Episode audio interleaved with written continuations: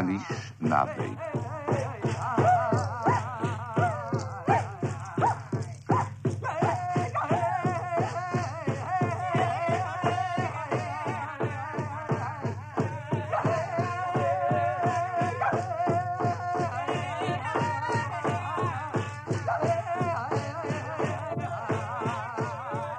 Radio-Canada International vous présente Anish Nabe, l'homme. Algonquin, Pied Noir, Cri, Ojibwe, Abenaki, Huron, Iroquois. Autant de noms qui ne représentent qu'un être, Anishinaabe, l'homme, l'Indien d'Amérique, le mal connu. À travers cette série de contes et légendes, vous apprendrez à le connaître mieux. Vous vivrez avec lui ses espoirs, sa sensibilité, son amour de la forêt, sa conception de la divinité, sa façon simple et belle d'aimer. Aujourd'hui, Marga, le petit homme.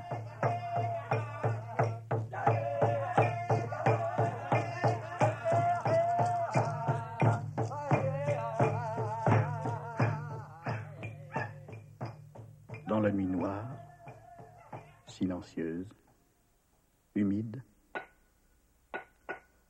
un bruit. Quelqu'un semblait frapper sur un arbre creux à l'aide d'un bâton de bouleau jaune. C'était à la lune de la lutte de mousse, l'orignal. En ces cœurs de nuit, Anishinaabe demeurait presque toujours dans sa tente de toile de marine, échangée à l'homme à la peau couleur de l'écorce du grand bouleau du Nord quand il prend sa tente d'hiver. Ishmous, la femelle, avait déjà lancé son premier appel.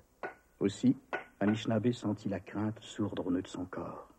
Car selon les dires et les croyances ancestrales profondément enracinées dans son cœur, il ne pouvait, après l'appel d'Ishmous, la femelle orignale, sortir de sa tente de toile de marine. Échanger à l'homme à la peau couleur de l'écorce du grand bouleau du Nord quand il prend sa teinte d'hiver.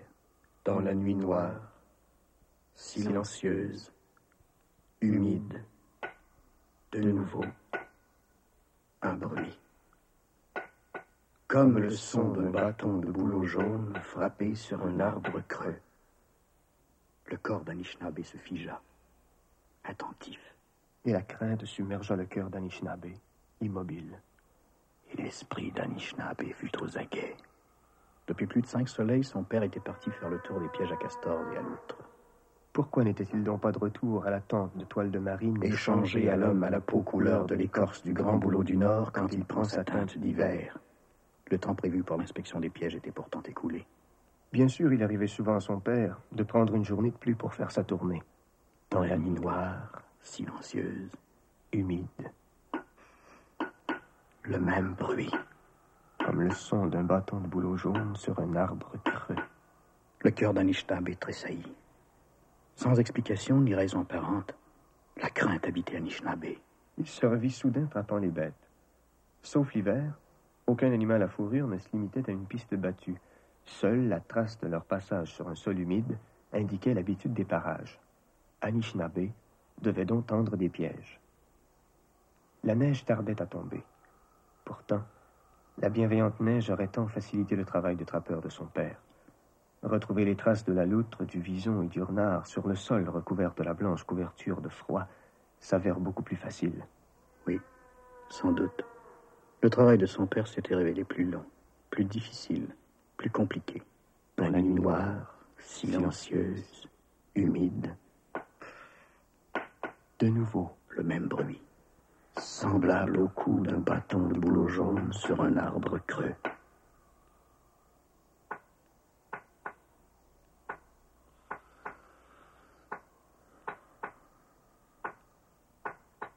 Anishinaabe ferma les yeux. Longuement, recueilli, à l'écoute de son propre cœur.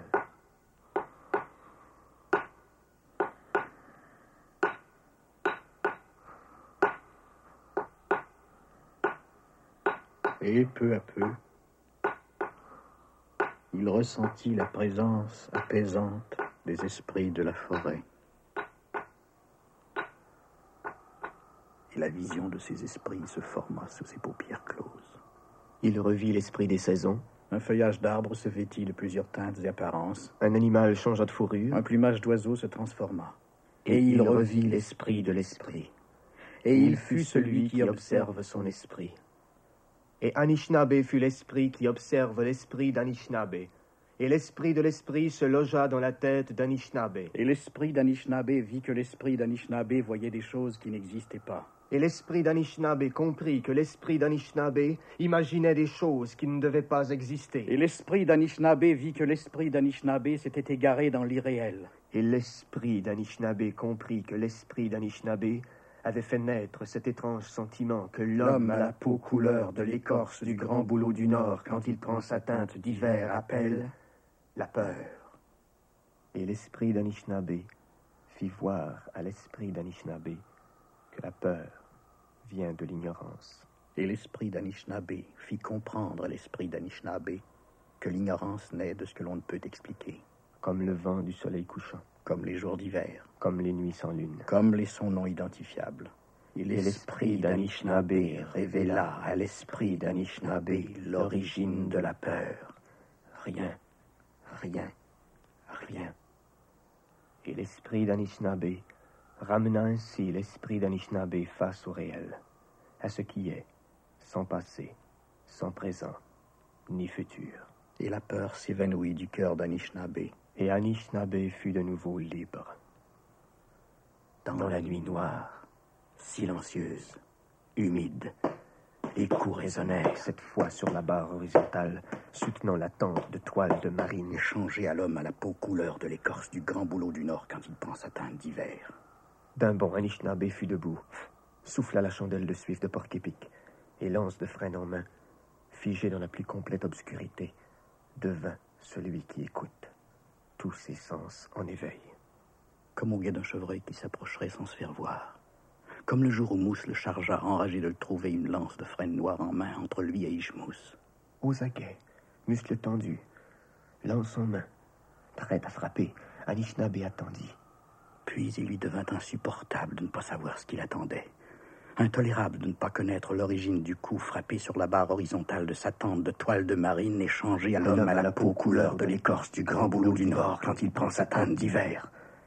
Et cependant, il attendit longtemps dans cette position. Longtemps. Son esprit projeta une série indescriptible d'images, toutes aussi monstrueuses les unes que les autres. Mais lorsqu'il imagina une grenouille devenue plus grosse qu'un ours, le happer d'un coup de langue et le suctionner jusqu'à ce qu'il devienne aussi long et mince qu'un serpent d'eau, puis s'apprêter à l'avaler, son esprit se dégagea. L'esprit d'Anishinaabe venait de faire comprendre à l'esprit d'Anishinaabe l'absurdité de cette nouvelle peur. Ce sentiment de peur ne pouvait plus demeurer plus important que lui-même et submerger son corps et son esprit, car il se sentait à nouveau habité par la conscience de cette autre force à l'intérieur de lui-même, au sein de son propre esprit.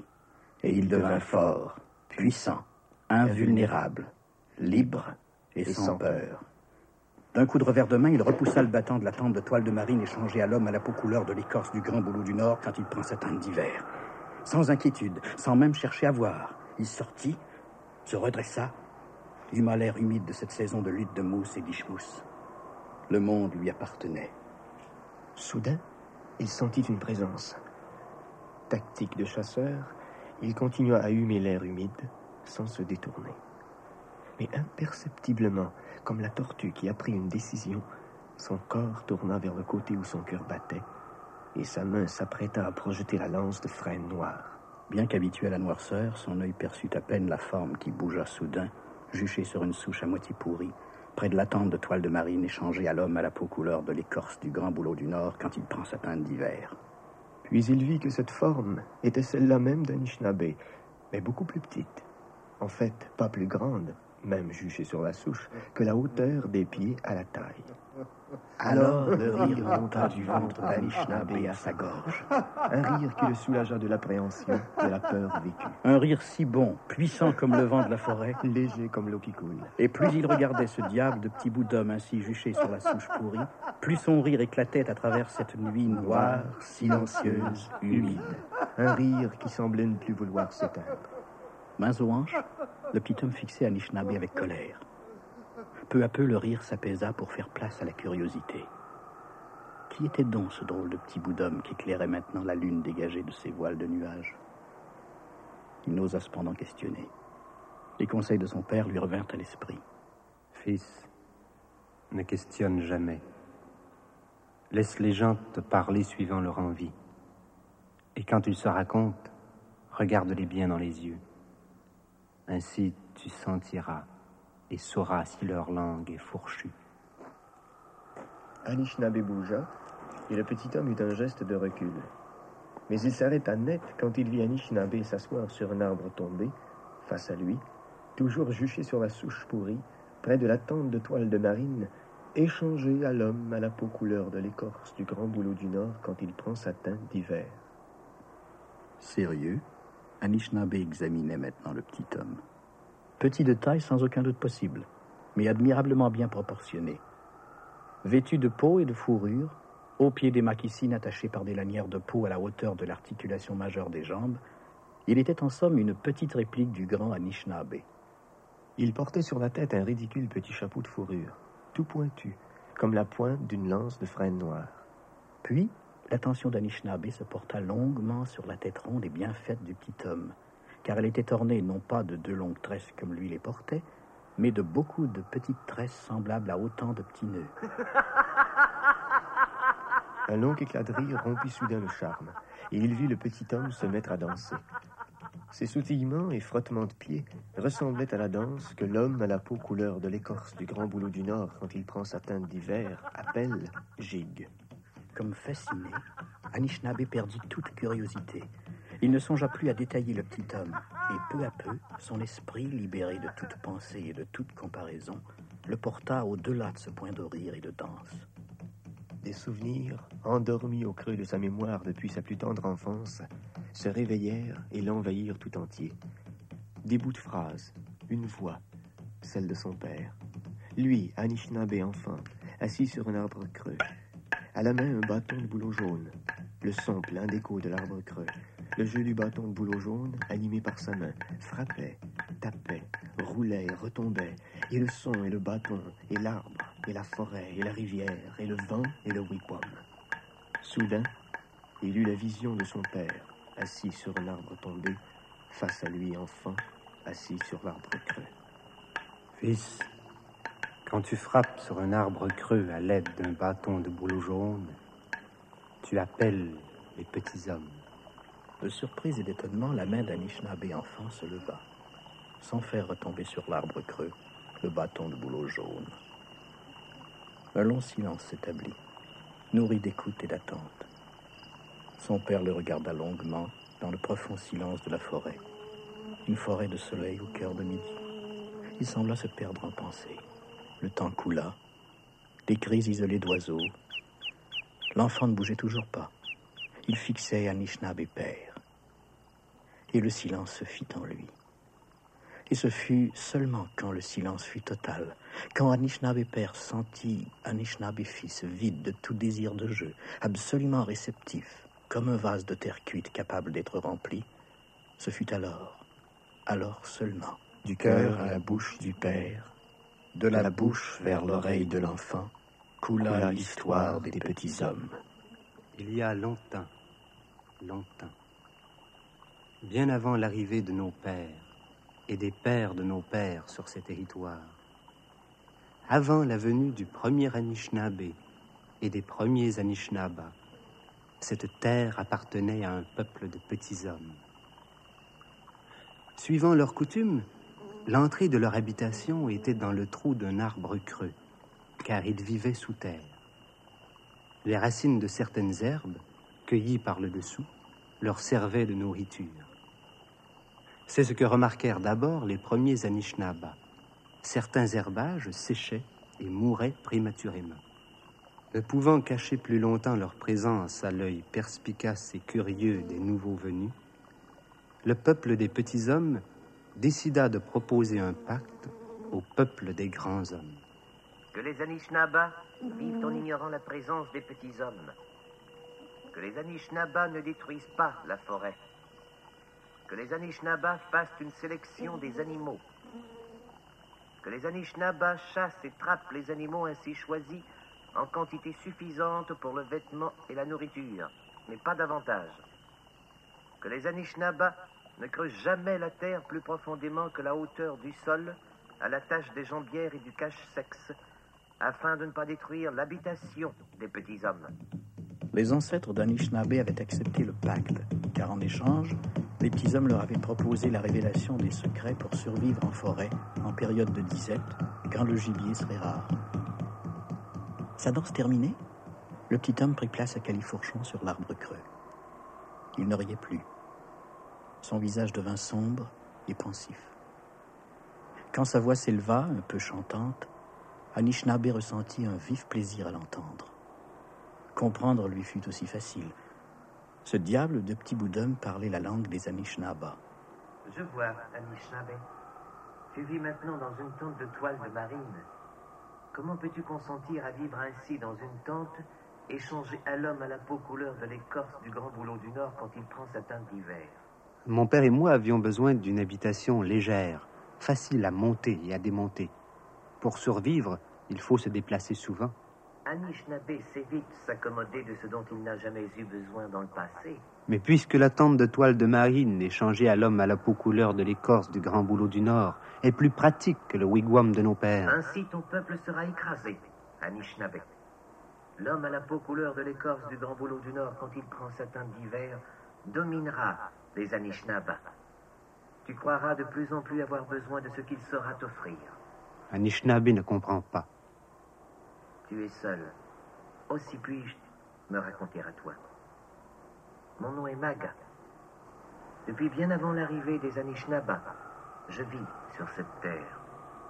Quand ton ancêtre s'y installa, Maga et Anishinaabe firent un pacte. Oui, Maga. Jusqu'à cette nuit, Anishinaabe a ignoré ta présence. Jamais, par Anishinaabe, la terre ne fut creusée plus profondément que de la hauteur du sol à l'attache des jambières et du cache-sexe. Ainsi, Anishinaabe n'a jamais détruit ta maison. Et mon père, qui lui-même l'a appris de son père, m'a enseigné comment survivre en forêt quand la chasse est mauvaise. Sans doute, Anishinaabe, il est vrai. Il y eut un temps où le pacte fut respecté, de part et d'autre, pendant des siècles et des siècles. Plus maintenant. Toi, Anishinaabe, et ton père, et le père de ton père, l'avez rompu.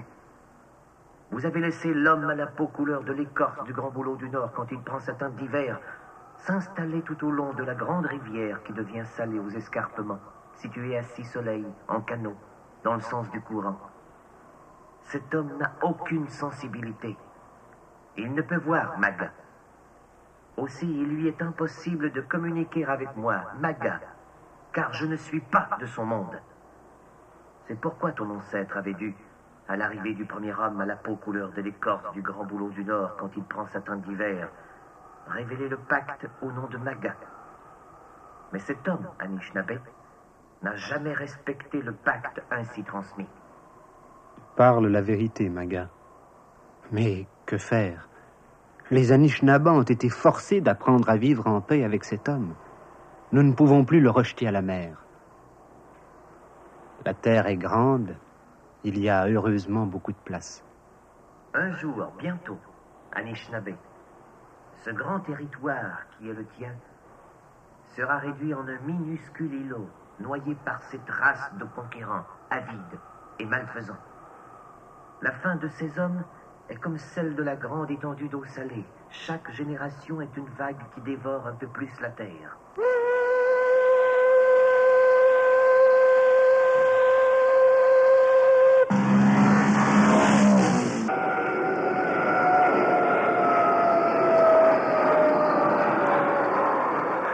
Et toi, Anishinaabe, seras esclave de l'homme à la peau couleur de l'écorce du grand boulot du Nord quand il prend sa teinte d'hiver. Les Anishinabas seront cruellement servis par cet homme ambitieux, rusé et déloyal. Tu ne pourras plus vivre par toi-même.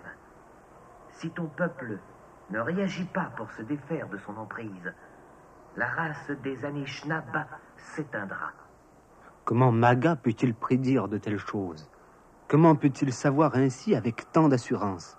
Maga peut souvent voyager verrière, mais aussi très souvent vers l'avenir. Je dis ce que je vois. Ainsi puis-je te dire, Anishinaabe, bientôt je ne te verrai plus. L'homme à la peau couleur de l'écorce du grand boulot du Nord quand il prend sa teinte d'hiver éventre la terre pour bâtir sa maison. Il abat les arbres, repousse la forêt, tue plus de bêtes qu'il n'en faut pour vivre. Même toi, Anishinaabe, ne dois-tu pas tendre des pièges Augmenter les prises de bêtes à fourrure? Parce qu'il te fait croire en des besoins que tu n'as jamais eus. Où est ton indépendance d'autrefois, frère? Comment peux-tu consentir à tuer plus de bêtes qu'il n'en faut pour survivre afin d'obtenir ce dont tu n'as jamais eu besoin dans le passé? Maga, frère, je vois combien ta vue est juste. Mais que puis-je seul, moi, Anishinaabe, contre tous ces hommes à la peau couleur de l'écorce du grand boulot du Nord quand il prend sa teinte d'hiver?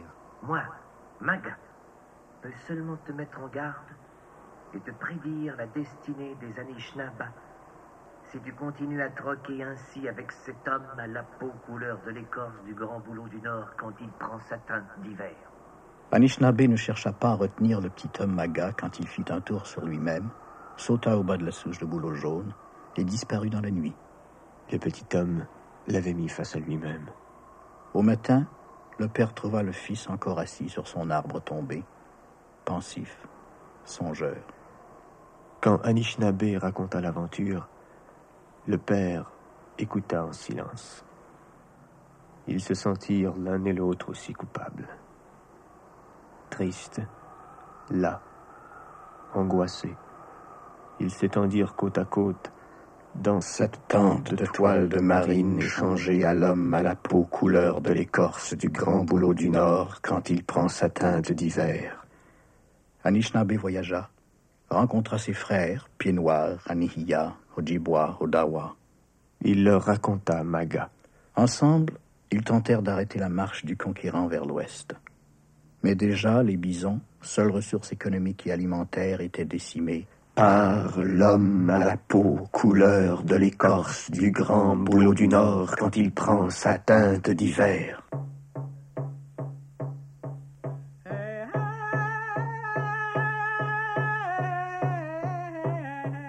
Les Anishinaabe furent parqués sur un petit territoire appelé réserve. Quant au matin brumeux, les Blancs, près de la réserve, passaient une remarque sur les innombrables et mystérieux petits nœuds qu'ils trouvaient certains matins tressés aux crinières des chevaux. Le visage torridé d'un vieil Anishinaabe se creusait et semblait sourire, car il savait que c'était Maga qui se manifestait. Les crinières des chevaux étaient plus sensibles que l'homme à la peau couleur de l'écorce du grand boulot du Nord quand il prend sa teinte d'hiver. Par un de ces matins de brume, le vieil Anishinaabe sentit sous sa main, en caressant ses cheveux, tant de petits nœuds. Ainsi, Maga, dans la nuit, était venu pour un dernier adieu. Quelques jours plus tard, à la première neige, le vieil Anishinaabe tout ridé fut trouvé mort à l'entrée de la réserve. Les Anishinaabe parlèrent longtemps de ses cheveux tressés en mille nœuds.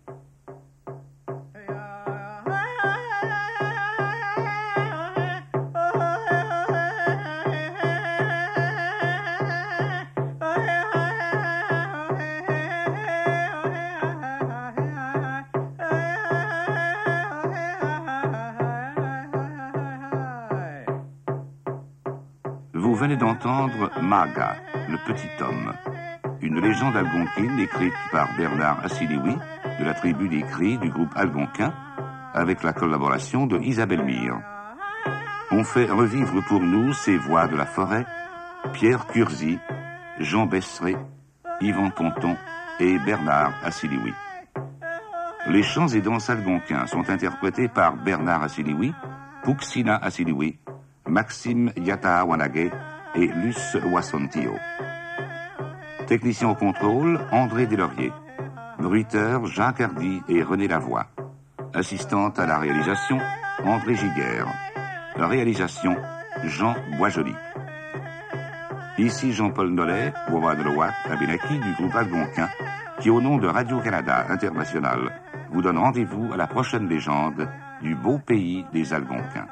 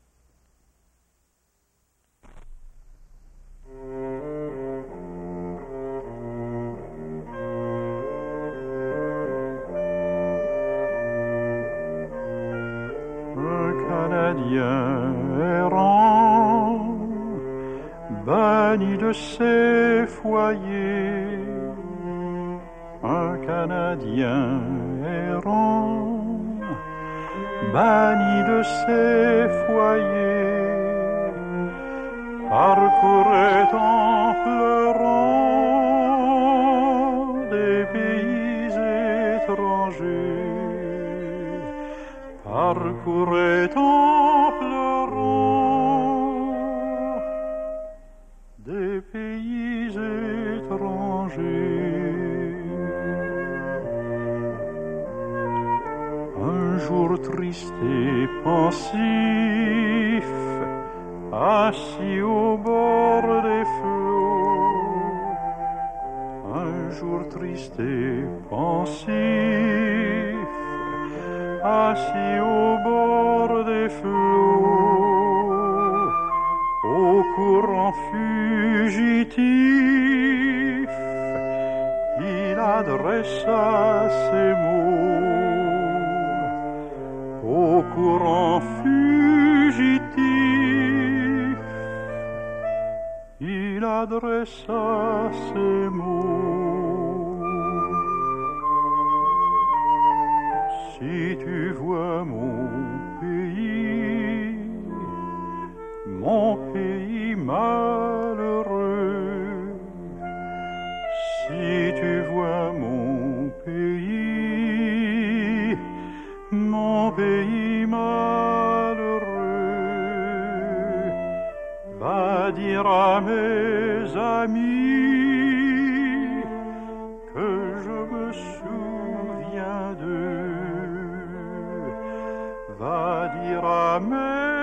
Jésus